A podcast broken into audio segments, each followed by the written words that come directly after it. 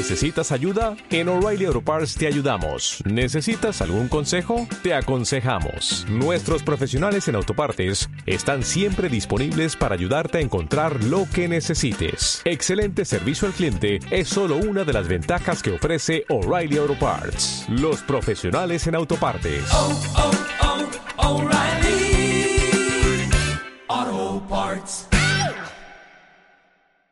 Muy buenas a todos, soy Rubén Espinosa y esto es Hijos de la Resistencia, el podcast, un programa en el que ahondamos en este tipo de deportes y en el que abrimos las puertas a que deportistas, entrenadores e investigadores nos aporten todo lo que saben para que entrenemos más y mejor.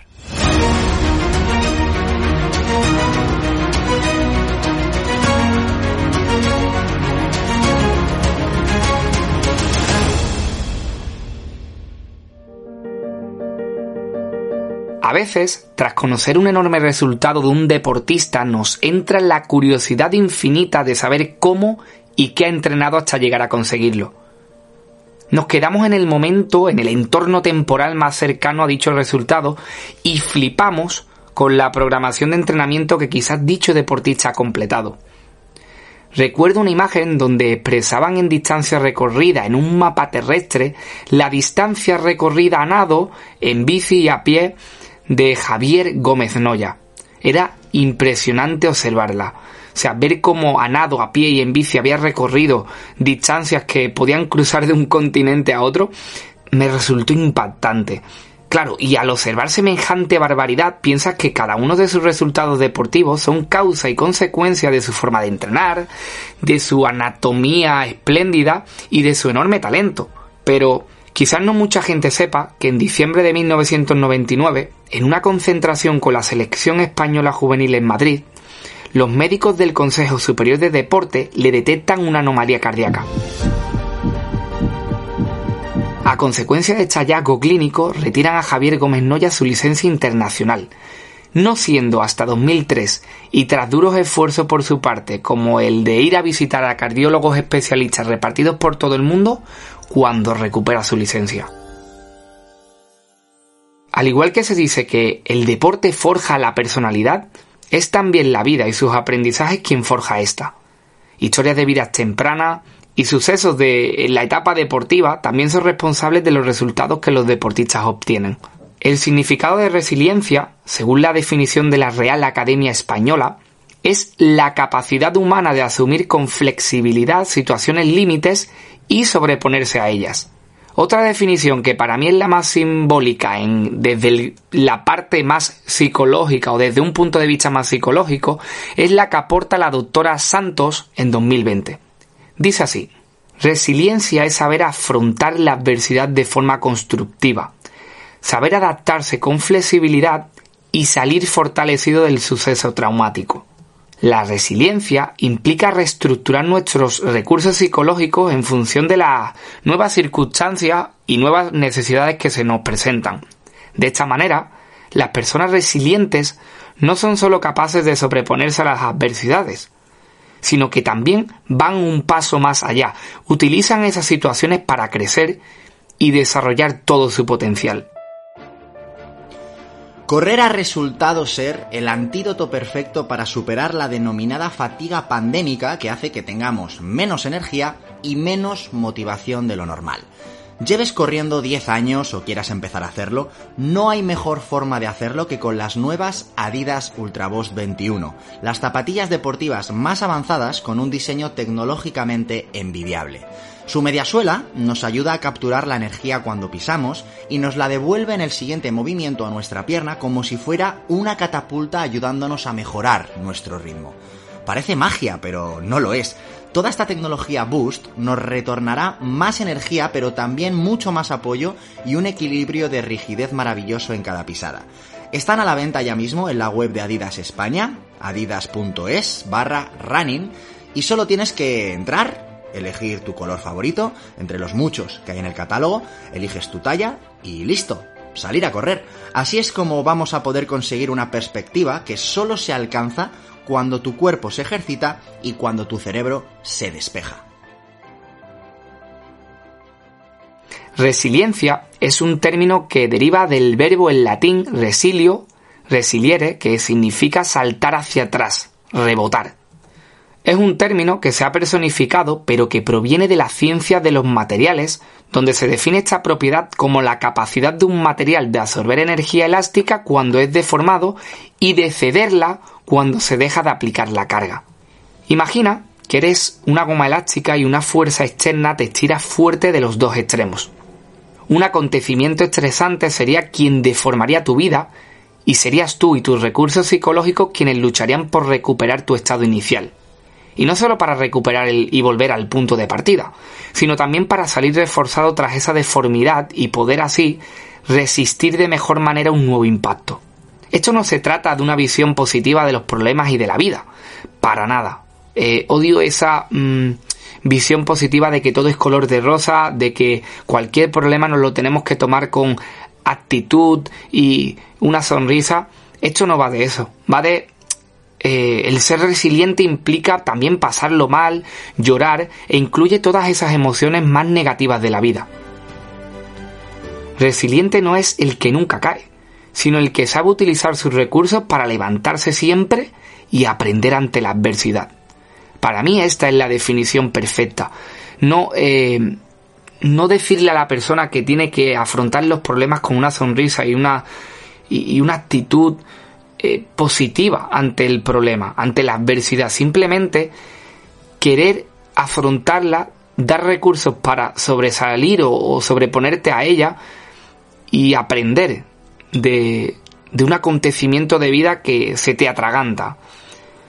Aprovecho que en capítulos anteriores, concretamente en el episodio 65, os hablaba de la parte más heroica y laureada de Michael Phelps. Hoy me gustaría enseñarte la otra cara de la moneda, para así poner en contexto todo lo que te acabo de contar.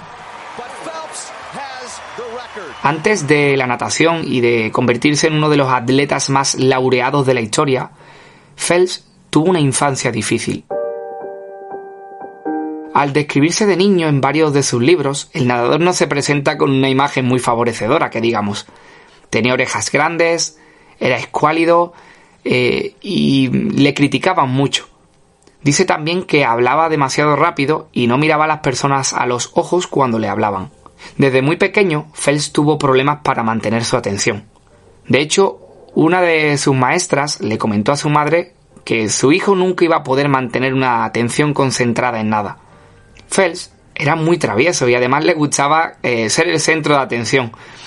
En clase cuenta que en una de las clases de ciencias encendió todos los quemadores de gas para que el olor molestara a, sus compañeros de clase y bueno, armar un poco aquí en este sentido el espectáculo. que me, ha resultado muy interesante encontrar ciertas ciertas pillerías que hizo por aquí el, este increíble nadador. Se le hacía difícil enfocarse en una cosa, en una sola cosa a la vez. Es como que tenía que ser parte de todo. Él estaba en clase y tenía que estar en todo momento hablando con un compañero, viendo qué había por la ventana, era bastante inquieto en este sentido.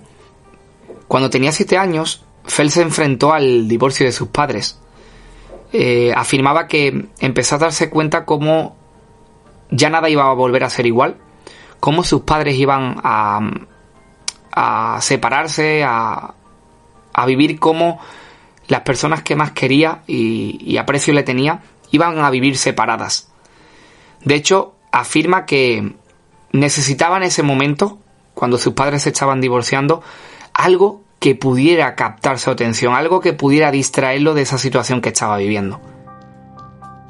Es ahí cuando descubre la natación, ya que sus dos hermanas mayores nadaban en un club de la localidad, por lo que su madre decidió también inscribirlo a él. Hay una afirmación que, me encanta de Fels y que, quería traeros por aquí, y es que él comenta que quizá nosotros podemos pensar que eso de que siempre se le ha dado bien la natación. Podemos pensar que quizás su primer día, el primer día que toca el agua, fue magistral y que quizás todo fluyera por esa capacidad innata. Y en uno de sus libros afirma lo siguiente. Puede que usted piense que el primer día que toqué el agua me convertí en algo así como un delfín y que nunca más quise salir de la piscina. Y no es así, de ninguna manera. lo odiaba. Me estoy refiriendo a gritos, pataletas y puñetazos, y odiar las gafas de natación. Con la práctica, en este sentido, Phelps ya eh, encontró su zona, su medio, ¿no? Su, el que mm, ahora mismo en la actualidad podríamos tener la dificultad de, de, de, de situar a Phelps como animal terrestre o acuático, ¿no? Porque ya empieza a sentirse en estos momentos como, como pez en el agua, nunca mejor dicho. De hecho, afirmaba algo muy interesante. Decía, una vez que descubrí cómo nadar, me sentí muy libre. Podía nadar rápido en la piscina. En parte porque al estar allí, mi mente se calmaba. En el agua me sentí en control por primera vez. Él no fue el único que valoró su recién adquirida pasión. La madre también encontró en este sentido eh, calma porque vio cómo Fels encontró esa tarea que en su día eh, la profesora afirmó que nunca iba a poder ser posible que Fels se concentrara en nada y pudiera mantenerse inmerso durante horas en la ejecución de una tarea. Además, eh, la madre en este sentido queda muy satisfecha porque la natación se convierte en un medio para que el Fels para que Fels gaste toda esa energía para que la transfiera al agua y luego su vida fuera aún más calmada y más llevadera en ese sentido. Según Fels, no le molestaban para nada las horas que tardaba hacia, hacia el entrenamiento ni los largos viajes hacia las competiciones. En un programa denominado Charlas de Vestuario, Fels confesó que durante toda su carrera deportiva había luchado contra una fuerte depresión, que además mantuvo en silencio por miedo al rechazo. Me prepararon para ser atleta, la persona que a día de hoy conocéis. Y después de un tiempo simplemente llegué al punto en que no me gustaba hacer eso. Quería ser quien soy. Y eso me llevó a un punto tan bajo en mi vida que no quería estar vivo, confesaba el nadador. Phelps afirmó con rotundidad que ser un deportista de éxito no te libera, no te excluye de poder sufrir ningún tipo de problema de psicológico, ¿no? muchas veces vemos a, a estas personas como superhombres y él lo afirma rotundamente con la siguiente frase. Puedes ser el hombre más fuerte del mundo que vas a seguir teniendo esos mismos problemas. Y eso mismo me pasó a mí. No quiero que mis medallas defina quién soy. Tener la posibilidad de salvar una vida es mejor que ganar una medalla de oro, dijo el nadador. Con esta entrañable vivencia de Fels, quería reflejar en este programa varios aspectos. Por un lado, Historias de vida, lo cultural, lo político y lo económico también influyen y forjan la personalidad de cualquier deportista, independientemente del nivel de éste. Y que además, resiliencia no solo es resistir un duro golpe de la vida, sino también aprender de él. Me gustaría que si tienes alguna historia personal que refleje el más puro concepto de la resiliencia, me la dejes en el cajón de comentarios. Puede ser tuya, puede ser de algún conocido, no tiene por qué ser de ningún atleta laureado. Eh, cualquier historia de vida eh, puede ser una inspiración para cualquier persona que pueda leerte o incluso pueda escucharte. Así que mm, quiero que seas parte de este programa. Quiero que cada uno de tus aportes que puedas dejarnos por escrito también ayude a todos los oyentes de este programa. Yo siempre digo una cosa, de hecho es una frase que tengo grabada en, diferentes lugares, y es que hay que entrenar la resiliencia para mejorar la resistencia. Ambos conceptos están mezclados, incluso a veces se, se confunden. Es difícil diferenciar entre uno y otro, pero habéis podido observar en este programa cómo eh, historias de vida, cómo aspectos ajenos al, al propio entrenamiento forjan la personalidad, el carácter de, de estos deportistas que en televisión solo vemos la parte más heroica o, o, esos resultados deportivos que parecen estratosféricos, pensamos por una parte que todo es consecuencia de la genética o, de sus virtudes como deportistas, pero no conocemos esas historias que se esconden detrás, esas vivencias que hacen que cuando luego tienen algún problema a nivel de entrenamiento, una lesión, eh, incluso cualquier problema en el transcurso de la vida, ahora estoy recordando mientras grabo hecho como Carolina Marín también eh, sufre la pérdida de su padre en este pasado año, tiene que mantener sus entrenamientos preparatorios para los campeonatos que, que acontecían. Tiene además que recuperarse una de las lesiones más graves que, que ha vivido también os invito a curiosear un poco en la vida de Usain Bolt. A muy temprana edad le diagnosticaron escoliosis y, observaron cómo incluso esto repercutía en su salida de tacos y además le conllevó a ciertas lesiones. Quiero que entendáis hasta cómo el atleta más, más veloz de la historia tuvo una situación de vida que le limitó en cierto aspecto y ya no solo eh, las lesiones derivadas de esta patología, también su historia de vida, su entorno. O sea, estos atletas jamaicanos estuvieron eh, sometidos a unas condiciones adversas a nivel sociocultural. Os invito a, ir al programa de Rubén, Dioses de la Velocidad, donde contextualiza toda, toda esa zona eh, geográfica, cultural, económica que envuelve a estos grandes atletas para que veáis algo más allá de la genética, ¿no? para que veáis el entorno, para que veáis cómo estos atletas se forjan bajo eh, unas condiciones de vida a veces muy extremas que luego le hacen precisamente ser los más resistentes, los más veloces.